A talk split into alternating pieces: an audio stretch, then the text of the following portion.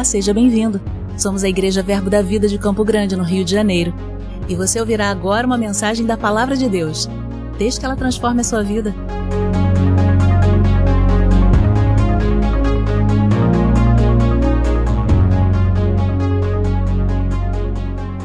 Glória a Deus. Você abriu em Romanos 5,17?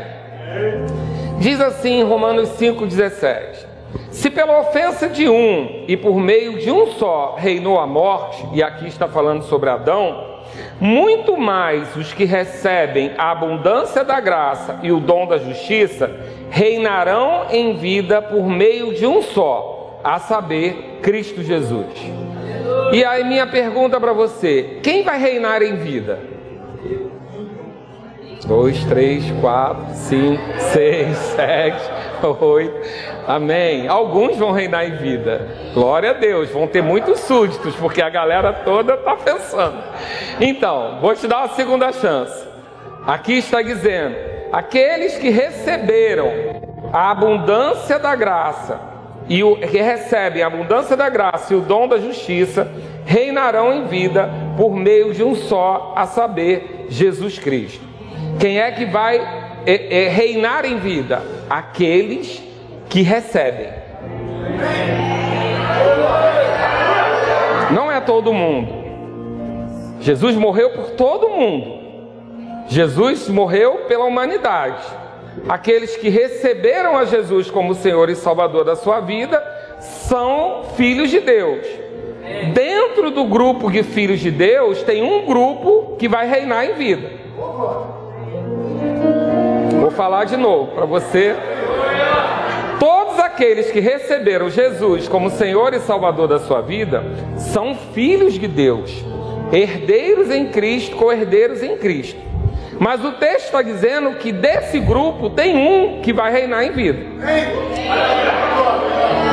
E os que vão reinar em vida não são todos os que têm é, a graça disponibilizada mas são somente aqueles que recebem. Então nós vamos falar hoje sobre receber.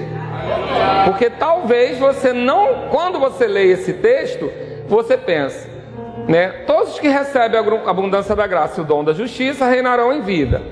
Então, Deus deu para todo mundo a graça, então todo mundo vai reinar em vida. Não, querido. Não. Porque eu posso fazer algo e disponibilizar para todos. Eu posso enviar, por exemplo, eu posso decidir mandar mil reais para todo mundo pelo correio. Mas se você não receber a carta, você não recebe os mil reais. Então não basta estar disponibilizado, eu preciso receber. Não basta estar, é, o acesso está livre, o véu foi rasgado, a graça já foi liberada, o Espírito já veio mas eu preciso receber. Então, nesse texto, a gente costuma ler ele de forma muito terceirizada.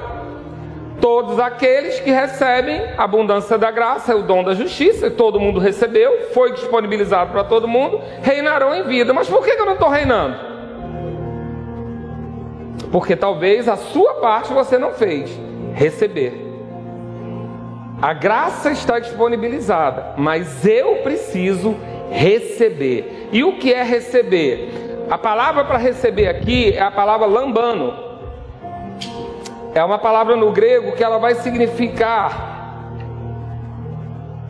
pegar a fim de levar, pegar, pegar o que me pertence, levar para mim, tornar próprio, reivindicar, procurar trazer para si mesmo, daquele que quando pega não larga, confisca, agarra, apreende, pega para si, toma posse, se apropria, captura, alcança, luta para obter, pega uma coisa esperada, admite, recebe o que é oferecido. Então esse lambano não é um jogar e pegar, não, é um tomar posse. É um pegar e não deixar ninguém tirar mais.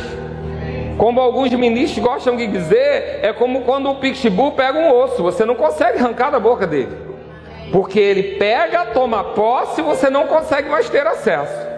Então esse receber ele é, essa palavra lambano, ela tem o um, um, um conceito mais acentuado de tomar posse, de trazer para mim aquilo que foi prometido. Não é um receber, se der, deu, se não der, não deu, tá tudo certo. Tô crendo, tô crendo é um desastre, querido. Se eu creio ou não creio, não tem tô crendo. Então, esse receber é um tomar posse. Diga comigo, tomar posse. Pegar o que é meu preservar aquilo que é meu, trazer para mim, trazer a existência. Então eu vou ler o texto de novo agora com esse conhecimento. E aí você vai me responder. Se pela ofensa de um e por meio do só reinou a morte, muito mais os que recebem a abundância da graça e o dom da justiça reinarão em vida por meio de um só a saber, Cristo Jesus. Quem é que vai reinar em vida? Então você vai ter que receber, receber, tomar posse, pegar para você, não deixar mais ninguém tirar, não deixar que a circunstância tire de você, não permitir que a falta de esperança tire de você. Creia, confesse, diga. E não é um receber no futuro, é um receber agora. Se já disse, antes que se manifeste, eu já tomo posse e já trato no presente aquilo que ainda vai ser no futuro. Então é receber, trazer para mim. Esses vão reinar em vida. E os outros vão ver. Eles vão assistir. Eles vão ser plateia vão contar o seu testemunho, vão dizer: olha, lá na minha igreja tem uma moça que crê e ela tudo que ela pede recebe. Porque recebe, toma posse, traz para si. A graça já foi disponibilizada. O que nós temos que fazer? Qual é a nossa parte? Receber, tomar posse, trazer para si. Então a gente vai aprender um pouco mais hoje sobre receber. Porque deixa eu dizer uma coisa: sabe que nem todo mundo sabe receber? Eu, por exemplo, eu não sei receber elogio. Estou aprendendo, estou melhorando um pouquinho. Mas se você disser assim, que blusa bonita, eu vou dizer assim, é velha. Você emagreceu? Não, é a roupa que disfarça. Eu tenho essa resistência, talvez alguma deficiência da infância. Então eu presto atenção para não fazer isso. Mas eu tenho essa dificuldade de saber o que fazer com esse elogio. Eu tenho tanto receio de soberba que às vezes a gente fica humilde demais, né? E não sei o que fazer. Então eu me exercito para aprender a fazer isso. É tão fácil só dizer obrigado, né? Ou oh, que coisa, né? Que blusa bonita, obrigado. Emagreceu, obrigado. São seus olhos, tá tudo certo.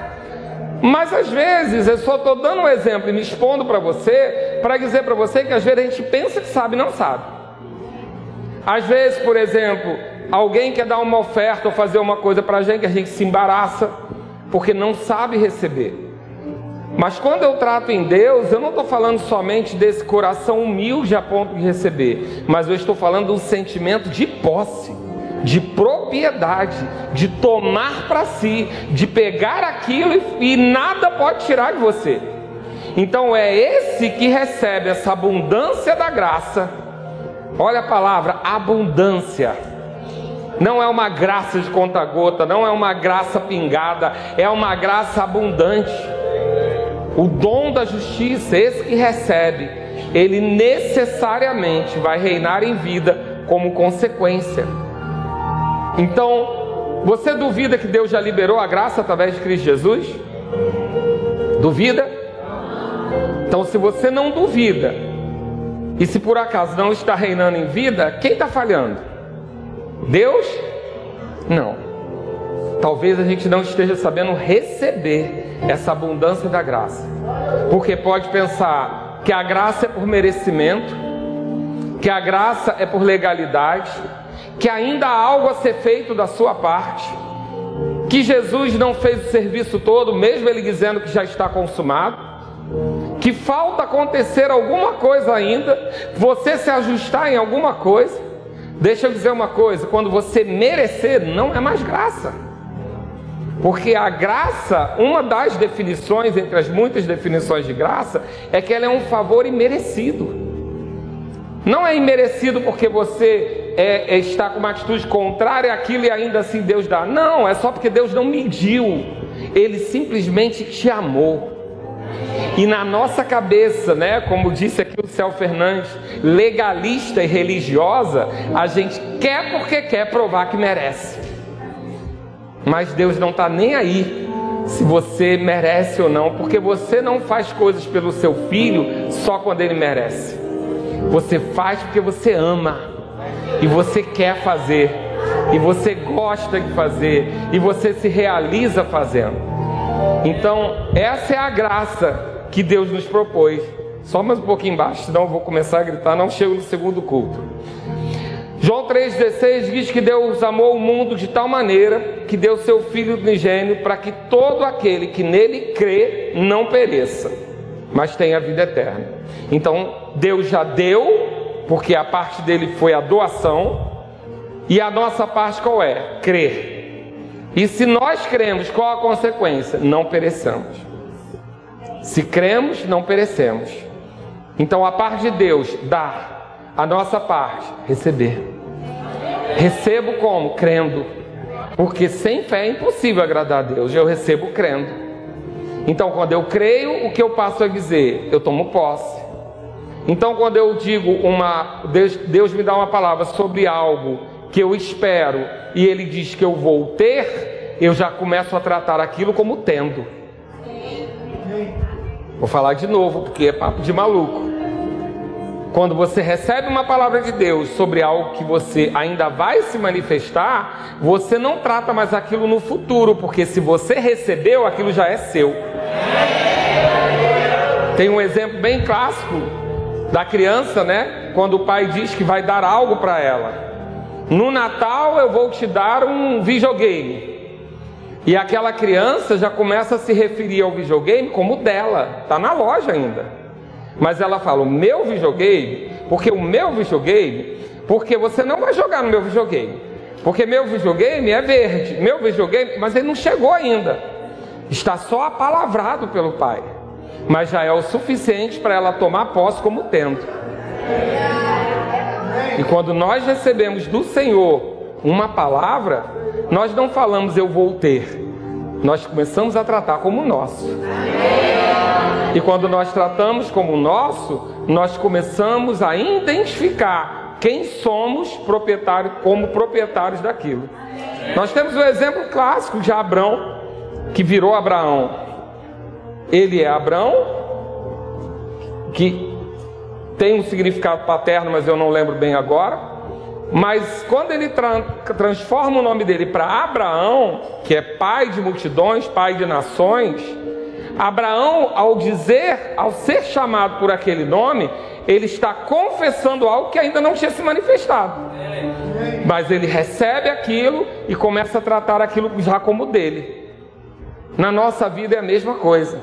Quando recebemos a graça, aceitamos a graça, entendemos, tomamos posse dela, começamos a tratar da graça como algo já na nossa vida, ainda que ela não esteja manifesta completamente. Então, quando eu digo a tua graça me basta, ontem eu falei sobre isso, eu não digo isso pra, como prêmio de consolação. Tá tudo errado, tá tudo ruim, mas a graça do Senhor me basta. A graça não é band-aid. A graça que te basta é porque ela é suficiente para ser acima daquilo que você está vivendo. Então, quando eu digo a tua graça me basta, eu estou dizendo, ainda que essa circunstância seja desfavorável, ela é menor do que a graça que está disponibilizada para mim. Porque o mesmo texto diz que o poder se aperfeiçoa na minha fraqueza, na minha incapacidade de fazer sozinho. Mas essa graça me capacita a passar por cima disso. Então Paulo estava pedindo para ficar livre do espinho da carne, que era um espírito que perseguia ele para apedrejar, maltratar ele. Um espírito que se manifestava nas pessoas, eu não sei como. e ele pede para Deus apartar ele, e Deus não dá um band-aid para ele. Não, fica apanhando aí que a tua graça te basta. Não. Deus está dizendo: olha, Paulo, sozinho você não consegue, na sua força você não consegue, mas eu tenho a graça disponibilizada para você, e isso é suficiente para você passar por essa circunstância. Ela te basta, ela é o suficiente. A graça é maior do que o preço. A graça é maior do que aquilo que a gente está vivendo. A graça é maior do que a circunstância. Mas como é isso? É uma forma de anestesia. Eu lembro quando eu assumi essa igreja, não tinha menor condição. Eu, eu trabalhava no comércio de shopping, de segunda a segunda, porque shopping abre domingo e feriado. Eu não estava sempre lá pessoalmente, mas eu trabalhava. Naquele ano eu estava fazendo escola de ministros, sábado e domingo. Domingo à tarde eu era líder dos, do, dos intercessores lá no Verbo de Pedras de Guaratiba. Eu tinha escala. Então eu, eu fazia escola domingo de manhã, trabalhava na igreja domingo à tarde, tinha que acompanhar as lojas abertas. De segunda a sábado eu trabalhava de novo, sábado à tarde eu ia para a escola de ministros e essa era a vida que eu estava tendo, e foi no ano de 2012. Nós estávamos reformando uma loja que seria do Park Shopper, uma loja nova lá no Park Shopper. Foi uma obra muito problemática do shopping. Então era um ano que não, tinha, não cabia mais nada. E Deus disse para eu vir assumir a igreja de Campo Grande. E aí você vai perguntar: foi fácil? Naturalmente falando? Não! Eu atendia sete horas da manhã, nove horas da noite, dez horas da noite, porque durante o dia eu trabalhava. E tinha que trabalhar e fazer as coisas. E nesse mesmo período tinha uma pessoa da minha família com estado de saúde grave que eu precisava acompanhar. E ela tinha situações e crises, às vezes, que virava à noite e eu acompanhava isso. E eu olho para trás e olho para tudo isso e falo: como é que eu suportei isso? Humanamente eu não tinha condição de fazer tudo isso. Hoje eu não resistiria. Mas eu olho para trás e falo, não doía. Eu não gemia, não, não era sofrimento. Eu fazia. Como que era isso? Eu digo, eu estava anestesiado pela graça. Porque foi Deus que mandou. Não era uma decisão minha, não era uma cabeça minha, não era um pensamento meu. Deus mandou. E se Deus mandou, a graça me basta. Ela é suficiente para que eu não sinta aquilo que incomodaria na minha força natural para que eu não sinta aquilo que é doer na minha força natural, porque a graça, ela é suficiente. Então, quando nós entendemos isso, a gente começa a entender a importância de receber. Nós já recebemos Jesus como Senhor e Salvador da nossa vida. Se você não recebeu, você está aqui hoje para aprender sobre receber. Jesus já é a maior doação que nós podíamos ter. Romanos 8,32 diz: Aquele que não poupou seu próprio filho, antes por todos nós o entregou, porventura não nos dará graciosamente com ele todas as coisas? Ele já deu Jesus, o que mais falta? Se ele deu Jesus, que é o filho único dele, era o filho único dele, era o mais precioso, aquele que estava com ele, o princípio era o Verbo, e o Verbo estava com Deus, e o Verbo era Deus, estava com ele, e ele abriu mão disso. Jesus abriu mão da sua glória, se humilhou. O que ele não nos daria? O que seria maior que isso que a sua graça não poderia cobrir? Então ele diz: se ele nos concedeu Jesus, se ele não poupou o prêmio máximo que é seu próprio filho, e ele nos entre, se entregou por nós, não nos dará como? De qualquer maneira? Não, graciosamente todas as coisas. Mas graciosamente na nossa linguagem do português é o que? É bonitinho, né? Uma pessoa graciosa, é uma pessoa bonitinha. Há pouco tempo atrás alguém falou para mim que eu estava gracioso. Eu falei, ah, não cola não, gracioso, sai fora. Porque gracioso, né, na nossa cabeça, é uma criança, uma coisa bonitinha. Mas não é isso que ele está falando aqui. Ele está falando de estar envolvido em graça. Não nos dará ele envolvido em graça todas as demais coisas. Esse termo gracioso, eu não vou me atrever a falar no, no grego, mas ele significa fazer algo confortável, agradável, fazer um favor, agradar, mostrar-se generoso, bom, benevolente, perdoar, cuidar de uma pessoa em perigo ou alguém. Se ele nos deu Jesus, o restante viria com peso? Não. Vem com graça. Vem com favor. Como? Se eu receber. Por isso que a gente precisa falar mais de graça. Por isso que a gente precisa explicar melhor a graça. Porque graça e paz são multiplicadas através do conhecimento de Cristo Jesus. Quanto mais você entende Jesus, mais entende o que ele fez por você, mais entende o preço que ele pagou, mais entende que a sua dívida está quitada, mais favor e graça você vai ser multiplicado. Então a gente precisa saber o que é esse agraciar, ser agraciado, ter recebido a graça.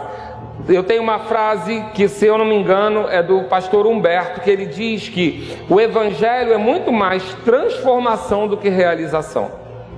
Quando nós mudamos a nossa mente, nós mudamos a nossa mentalidade, começamos a entender o que Jesus conquistou para nós e o que é graça, e entender a graça, muita coisa é revertida. Sabe algo que nós precisamos entender sobre a graça? É que ela não é a consequência, mas ela é a causa. Quando nós falamos, por exemplo, de uma vida de santificação, nós não estamos falando que você precisa se santificar para ser agraciado, mas porque você vive na graça, você se santifica.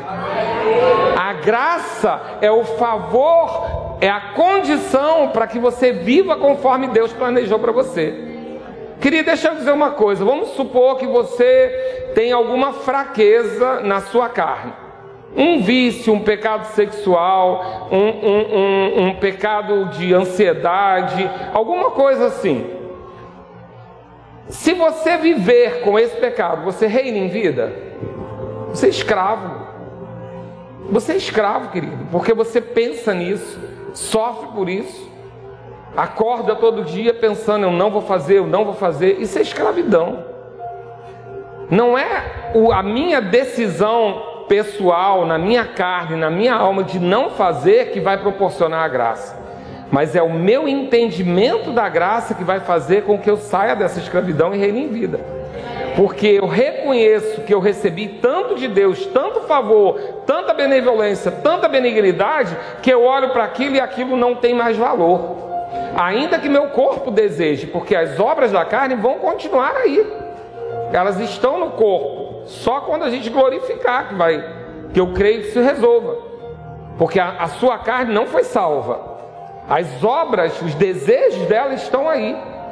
Então, quando as pessoas perguntam sobre alguns desejos da carne, ah, mas eu não posso ter liberdade para isso, eu não posso ter liberdade para aquilo, mas se a minha, se o meu corpo deseja, não é para fazer, Querido, ninguém que está aqui pode fazer tudo que o corpo deseja.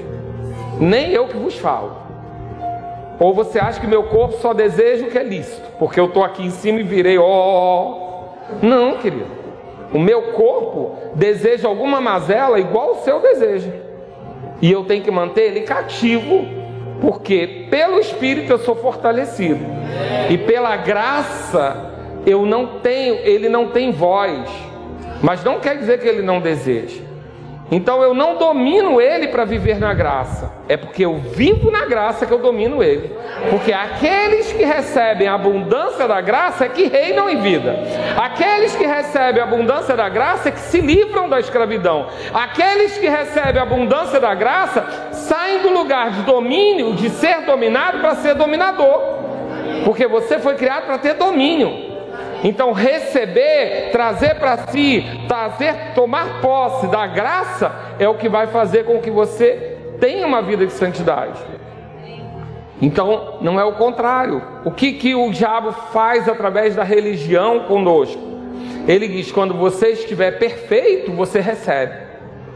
Mas a Bíblia diz que Deus amou o mundo e o mundo é imperfeito, de tal maneira que deu seu filho para que todo aquele que seja perfeito não pereça, para que ele, todo aquele que nele crê não pereça. Deus não falou que você tem que ser perfeito, Ele só falou que você precisa crer. Se você crê, você não perece. Se você recebe, você não perece. Se você recebe, você reina em vida. Então a nossa parte o que é? Receber. Diga, eu recebo tudo que Jesus fez para mim na cruz do Calvário. Tudo que ele conquistou nessa terra é meu, é minha posse, é minha herança. Amém, querido? Jesus ensinou para a gente como a gente precisa saber receber. Abre lá comigo em Marcos 11, 24, você conhece bem. Mas ele diz assim: você conhece bem Marcos 11? Se conseguiu abrir aí? Por que, que eu falo você conhece bem? Desculpa você que chegou há pouco tempo ou nos visita. Marcos 11, 23 é o versículo base para o ministério Verbo da Vida por conta do ministério do irmão Reiga. Então, necessariamente, se você passou pelo livro do irmão Reiga, você leu Marcos 11, 23 várias vezes. Foi o versículo que levantou ele da cama quando ele já estava condenado à morte.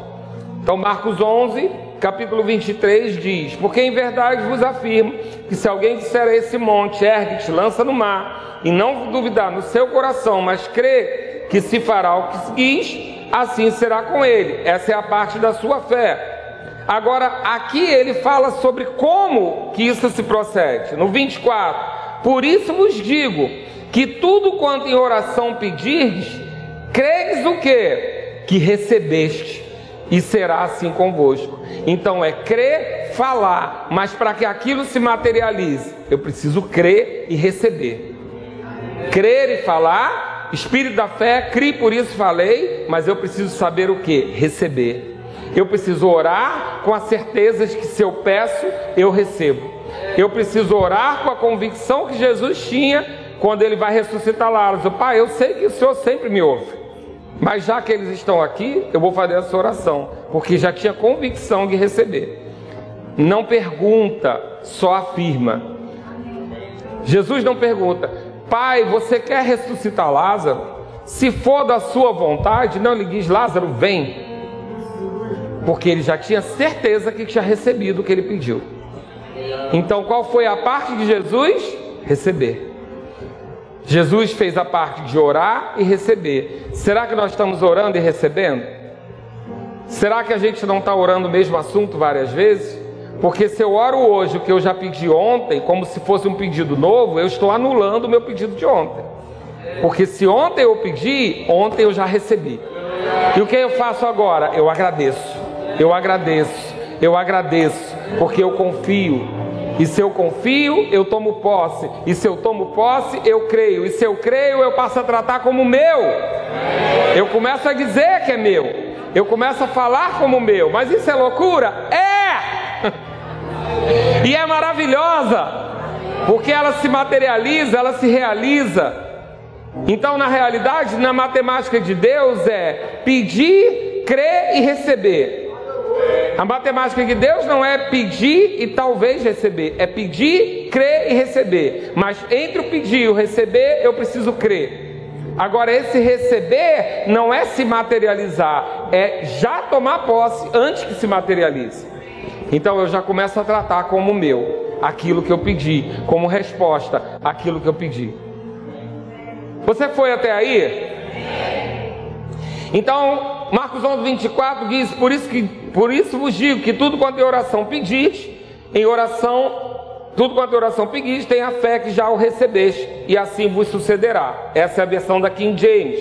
Na versão viva diz: Ouçam-me, vocês podem orar pedindo o que quiserem, e se crerem, vocês receberão e é de vocês. Então, lambando essa palavra tomar posse, trazer para si. Graça é um favor imerecido. Quando nós entendemos graça, nós entendemos a graça salvadora, mas entendemos também a graça capacitadora. E o que é essa graça capacitadora? É até a capacidade de receber. Se você não tinha isso hoje, há uma graça aqui hoje disponibilizada para você aprender a receber. Porque a graça é que nos capacita a entender, a viver o que a gente não entende. A graça é que nos capacita a simplesmente crer. Querido, como é que vai explicar que você foi salvo? Que doideira é essa? Eu pergunto para você: você é salvo? Você diz que sim. Cadê a evidência? O que, que prova que você foi salvo? E você não vai conseguir me provar, mas eu também não vou conseguir tirar isso de você. Por quê? Porque a graça te capacitou a crer e a nascer de novo. Essa mesma graça que te capacitou a ser salvo é a graça que te capacita a receber, a aprender a receber. Eu quero receber, eu quero tomar posse, eu quero receber e não vou perder mais. O que Deus falou vai acontecer, é meu. O que eu pedi e eu sei que é segundo a vontade dele, vai acontecer. E como eu sei que é a vontade dele, eu olho para Jesus e vejo o que Jesus fazia. E se Jesus fazia, Deus faz. Porque Jesus é a expressão exata do ser de Deus. Então eu tenho que fazer, eu tenho que pedir, crer e receber. Agora, o receber é, é, é, é essa figura de colocar nos dentes e não deixar ninguém arrancar. É de colocar de uma maneira que ninguém possa extrair de nós. E eu gosto de, de pensar que lá em Deuteronômio 6, não precisa abrir, eu vou ler rápido. A gente tem uma amostra dessa graça no Velho Testamento. Deus fala com aquele povo dizendo: Havendo, pois, o Senhor teu Deus introduzido na terra, que sob juramento prometeu a teus pais, Abraão, Isaac e Jacó, te daria grandes e boas cidades. E aí ele começa a mostrar uma definição de graça, que ele diz: boas cidades que tu não edificaste, casas cheias de tudo que é bom, casa que não encheste, poços abertos que não abriste, vinhais e olivais que não plantaste. E quando comeres e te fartares, guarda para que não esqueça o Senhor que te tirou da terra do Egito. O que, é que ele está dizendo aqui? Não tem merecimento nenhum, não, povo. Vocês vão entrar em casas cheias que vocês não encheram. Vocês vão morar em casas que vocês não edificaram. Vocês vão comer coisas que vocês não plantaram. Por quê? Porque eu sou Deus.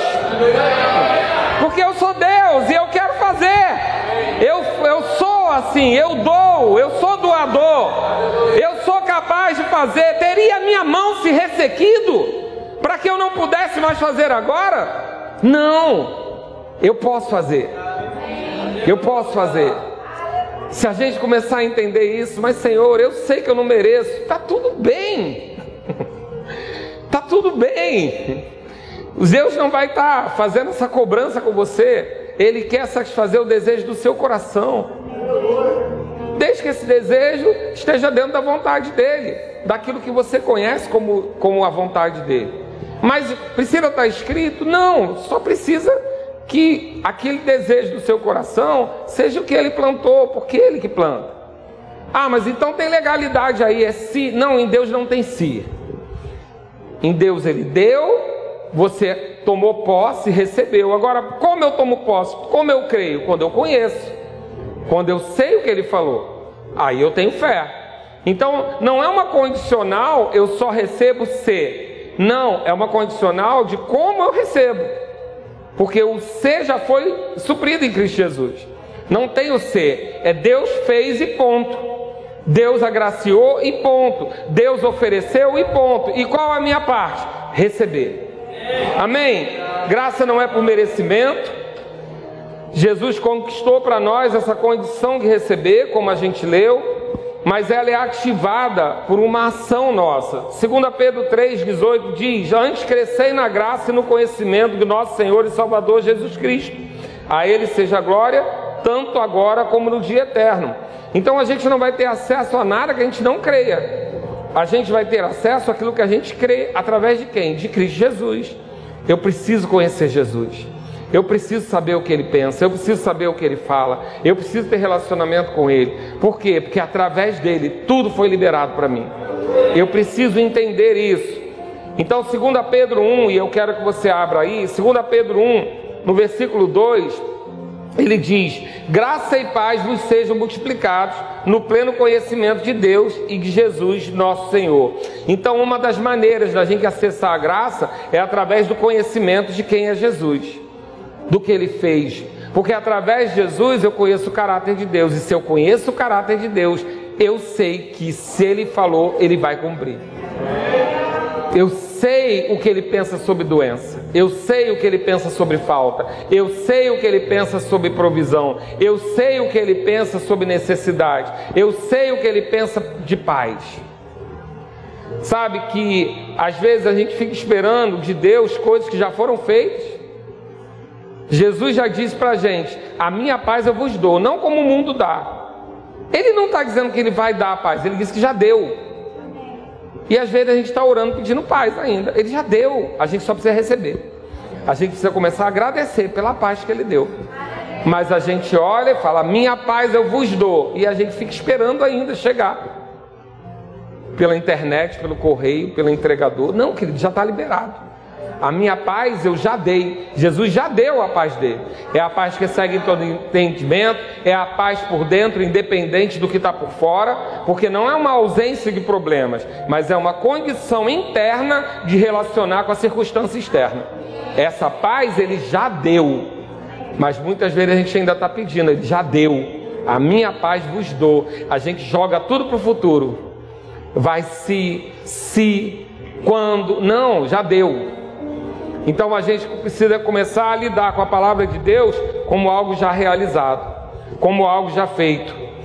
Hebreus 1 diz que ele, no versículo 3, ele que é o resplendor da glória e a expressão exata do seu ser, Jesus Cristo, sustentando todas as coisas pela palavra do poder, depois de ter feito a purificação dos pecados, assentou-se à direita da majestade nas alturas.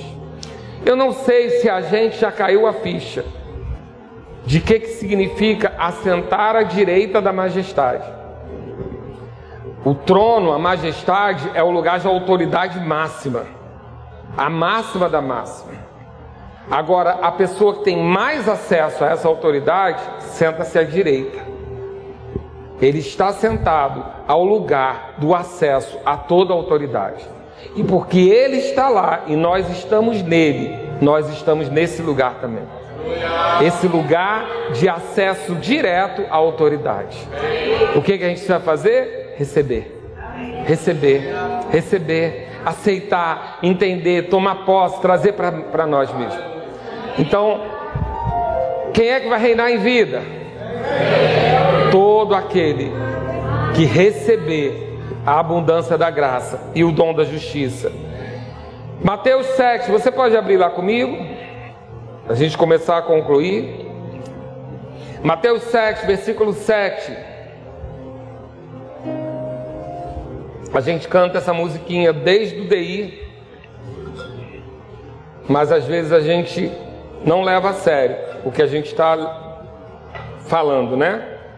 Pedi e dá-se-vos-á, buscai e achareis, batei e abri-se-vos-ás.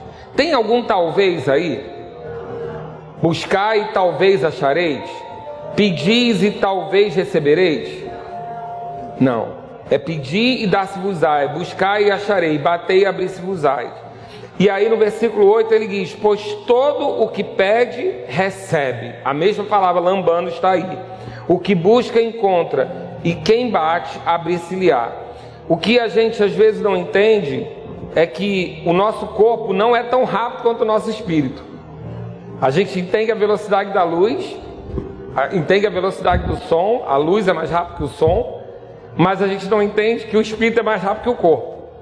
Então, muita coisa, aquilo que já aconteceu no espiritual, o corpo ainda é lento para materializar, mas já aconteceu. Vou falar de novo para você. Muitas vezes, aquilo que não se materializou no seu corpo já foi resolvido no reino do espírito. Porque o espírito é mais rápido do que o corpo. O que acontece no reino espiritual é mais rápido que no corpo. Lembra de Jesus? Ninguém mais comerá dessa figueira. Amaldiçoou a figueira. A figueira continuou lá. Do mesmo jeito. Mas a raiz já estava seca.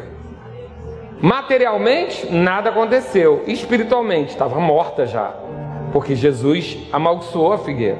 No dia seguinte, eles vão ver a figueira morta. Mas já tinha acontecido naquela hora. Porque o corpo da figueira é mais lento do que o reino do espírito. A gente precisa entender isso como a gente entende a velocidade da luz e a velocidade do som. A gente sabe que a luz é muito mais rápida. E você precisa acreditar que aquilo que sai da sua boca no reino do espírito é muito mais rápido do que o seu corpo pode reagir.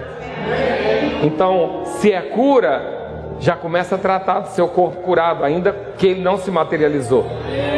Se é provisão, começa a fazer os planos, ainda que não se materializou.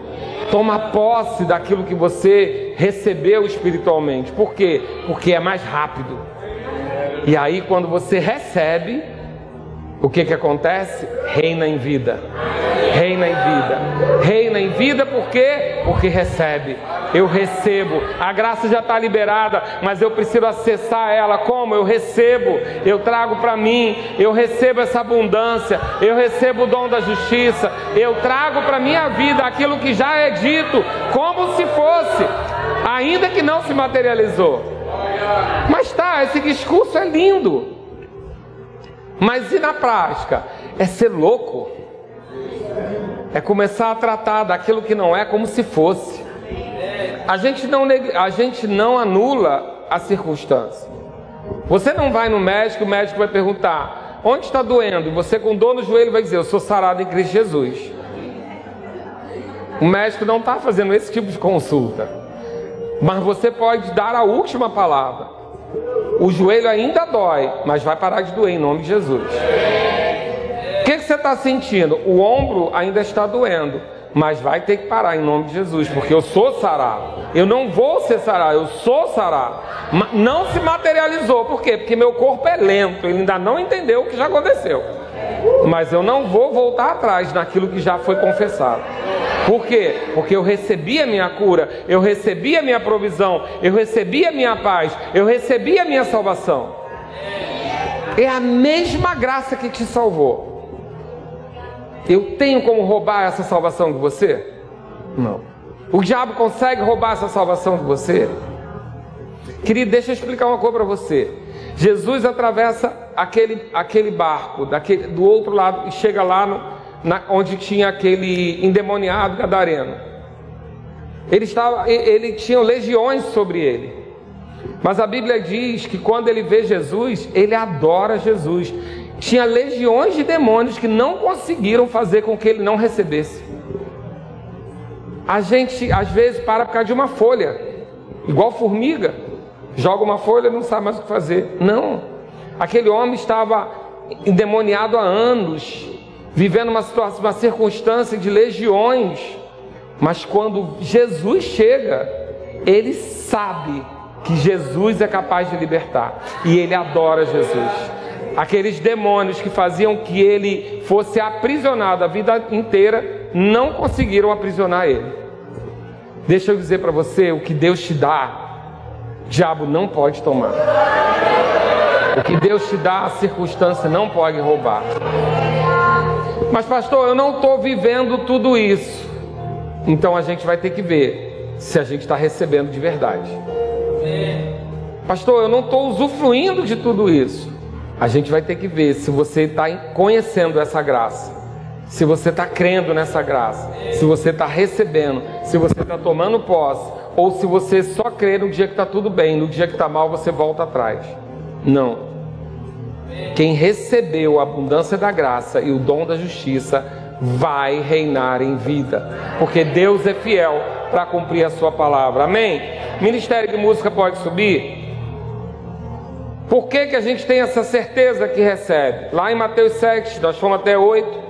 No 9 ele diz: Qual dentre vós é o homem que porventura o filho lhe pedir pão lhe dará pedra, ou se lhe pedir um peixe lhe dará uma cobra? Ora, se vós que sois maus sabe dar boa dádiva ao filho, quanto mais vosso Pai que está nos céus dará boas coisas ao que lhe pedir. Essa palavra maus aqui nós já sabemos que é uma palavra é, é, que você que para conseguir algo precisa de muito esforço. É mais ou menos isso. Não é uma questão de caráter. Você que é limitado, você que consegue as coisas com esforço, você dá boas coisas aos seus filhos, quanto mais Deus que é ilimitado. Então, ele, esse é o caráter do nosso Deus. Se pedimos algo, vamos receber algo bom, ele não vai dar algo ruim no lugar. Então, se pedimos e conhecemos o caráter dele, o que precisamos fazer? Receber. Receber o que? Nós vamos receber o que o Espírito nos capacita a receber. E eu quero ler alguns exemplos de coisas aqui para você receber.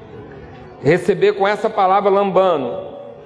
Receber poder, Atos 1:8, mas recebereis poder ao descer sobre vós o Espírito Santo. Receber a promessa, exaltar Atos 2:33, exaltado pois a destra de Deus, tendo recebido do Pai a promessa do Espírito Santo, derramou isso que vedes e ouvis. Recebei o dom do Espírito, Atos 2,38, respondeu-lhe Pedro: Arrependei-se cada um de vós seja batizado em nome de Jesus Cristo, para a remissão dos vossos pecados, e recebereis o dom do Espírito Santo. Receber o Espírito Santo, Atos 19, 2, Paulo pergunta: Recebeste porventura o Espírito Santo quando creste? Tudo, todas essas situações, elas dependem do receber. Você recebeu a salvação porque você tomou posse. Você recebeu o dom do Espírito Santo porque você tomou posse. Você recebeu a, a, a variedade de línguas porque você tomou posse.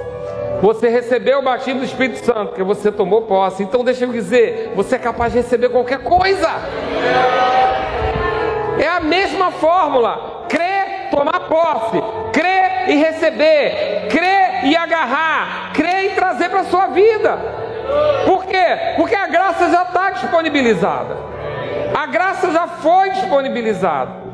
Não é do seu merecimento, não é pela sua condição, não é pelo que você fez, não é pelas suas obras, é porque Deus te amou. E Ele não vai amar, Ele te amou. Mas essa graça me permite viver de qualquer maneira? Não, isso é uma deturpação que fizeram da graça. Porque quem está na abundância da graça vai reinar em vida, e ninguém reina em vida escravo de pecado. Então, a graça não libera o pecado, não libera você a pecar, mas ela libera você de ser escravo do pecado. Então, porque você é escravo, não é mais escravo do pecado, você reina em vida. Deus está te chamando nessa tarde para você começar a reinar em vida. Não é só numa vida eterna, não é só depois que você for para o céu, não, é agora. Provisão, saúde divina, longevidade, os seus desejos supridos, suas contas pagas, sua vida, sua casa, uma casa de paz, sua família estabilizada. Isso tudo é seu, mas pastor, não estou vendo, mas já é seu, receba! Receba, já está disponível, receba! Comece a tratar como já é, comece a dizer como já é. Mas eu não estou vendo, mas já é no reino do Espírito. O corpo, a matéria ainda não viu, mas você já viu no reino do Espírito. A gente vai precisar entrar nessa dispensação, entendendo isso e vivendo isso. Por quê? Porque Deus quer se manifestar. Ele quer mostrar o que ele tem para nós. Eu gosto de pensar que quem recebe tem atitude correspondente. Quem recebe, reage. Lá em, em, Atos 2, Atos 14, 10, desculpa, em Atos 14, nós vamos ver um episódio, abre lá comigo, Atos 14.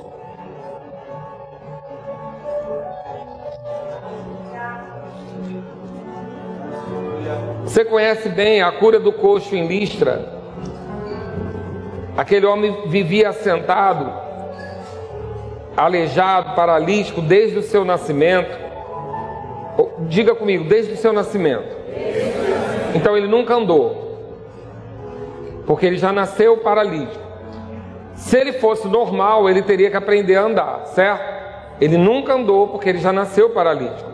Esse homem ouviu falar Paulo esse homem ouviu falar, esse homem ouviu falar Paulo que fixando nele os olhos e vendo que possuía fé para ser curado, disse-lhe em voz alta: Apruma-te direto sobre os pés. Ele saltou e andava. Explica um negócio desse. Esquece a parte do milagre dele ser curado. Tá bom? O curado a gente entende fácil, né? Agora me explica como alguém que nasceu paralítico dá um salto e sai andando. Qual o milagre maior? Não sei. Ele nunca andou, ele nasceu paralítico. Mas ele teve o que? Ele recebeu. Ele, quando recebeu, ele não falou assim: tá, eu entendi, eu sou curado, mas como é que faz agora? Ninguém nunca me ensinou a andar. Tá, eu entendi, mas se eu sou paralítico, provavelmente minha perna é atrofiada. Eu não tenho força para ficar de pé. A Bíblia não fala nada disso, a Bíblia diz que ele deu um salto. O que, que aconteceu? Ele recebeu. Sabia que às vezes a gente atrapalha porque a gente quer saber como, quando, porquê, onde, que, que maneira que vai ser. Não, querido. Ele só recebeu e deu um salto.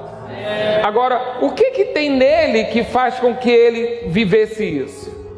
Paulo fitou os olhos nele e viu que tinha fé nele. Aleluia! Deixa eu dizer para você, Deus, ele vai olhar para a nossa vida e ele vai achar uma coisa ou outra. Ou fé ou incredulidade. Não tem meio termo, não tem morno. Ou você crê ou você não crê. Então Paulo olha para aquele homem e vê que nele tinha fé. Jesus ora para aquele paralítico que desce e vê que nele tinha fé. Aquela mulher do, que aquela mulher que foi livre do fluxo de sangue, ela teve fé. E Jesus sentiu virtude. Então fé dá para ver. Como é que a gente vê fé? Como é que a gente sabe que a pessoa tem fé? Pela atitude e pelo que ela fala. Tô crendo é, é fé? Não é não, irmão. Tô crendo é adiar uma coisa que já é para quando ela for. Quem crê fala hoje, fala no presente.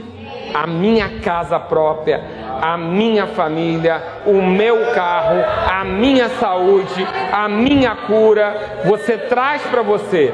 Não é tô crendo. Por que, que eles viram nessas pessoas e elas receberam? porque elas tinham algo de atitude que dizia que elas queriam. O que, que elas tinham de característica que faziam isso? Elas estavam prontas para receber. Vou falar de novo para você. Pronto para receber. Deus está escolhendo para quem Ele dá? Não, deu para todos. E quem é que vai manifestar primeiro? Aquele que está pronto para receber. Você está pronto para receber? Então fica de pé. Vamos declarar quem nós somos. Ouça outras ministrações em nosso site verbodavida.com barra Campo Grande RJ. Nos acompanhe também em nossas redes sociais, Facebook, Instagram e YouTube. Seja abençoado na prática dessa palavra.